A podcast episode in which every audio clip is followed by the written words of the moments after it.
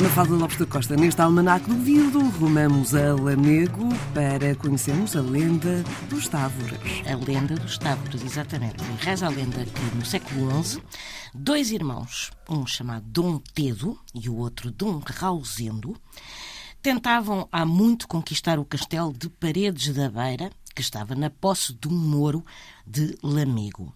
E, cansados do insucesso, resolveram arquitetar um plano para a conquista definitiva da fortaleza. E, numa manhã, esperaram que os mouros saíssem do castelo para se banharem nas águas do Távora, como habitualmente faziam, e entraram no castelo com o exército disfarçado de mouros. Mataram a maior parte dos homens que lá tinham ficado.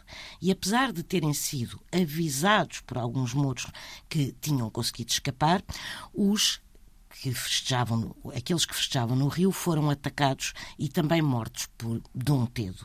Ora, o Val do Rio passou a ser chamado de Val da Mil em lembrança dos mouros que tinham sido mortos aos mil.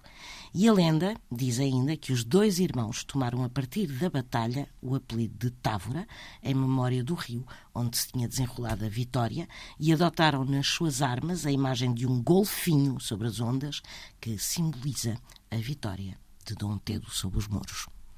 Os Távoras e a história de Portugal. Exatamente.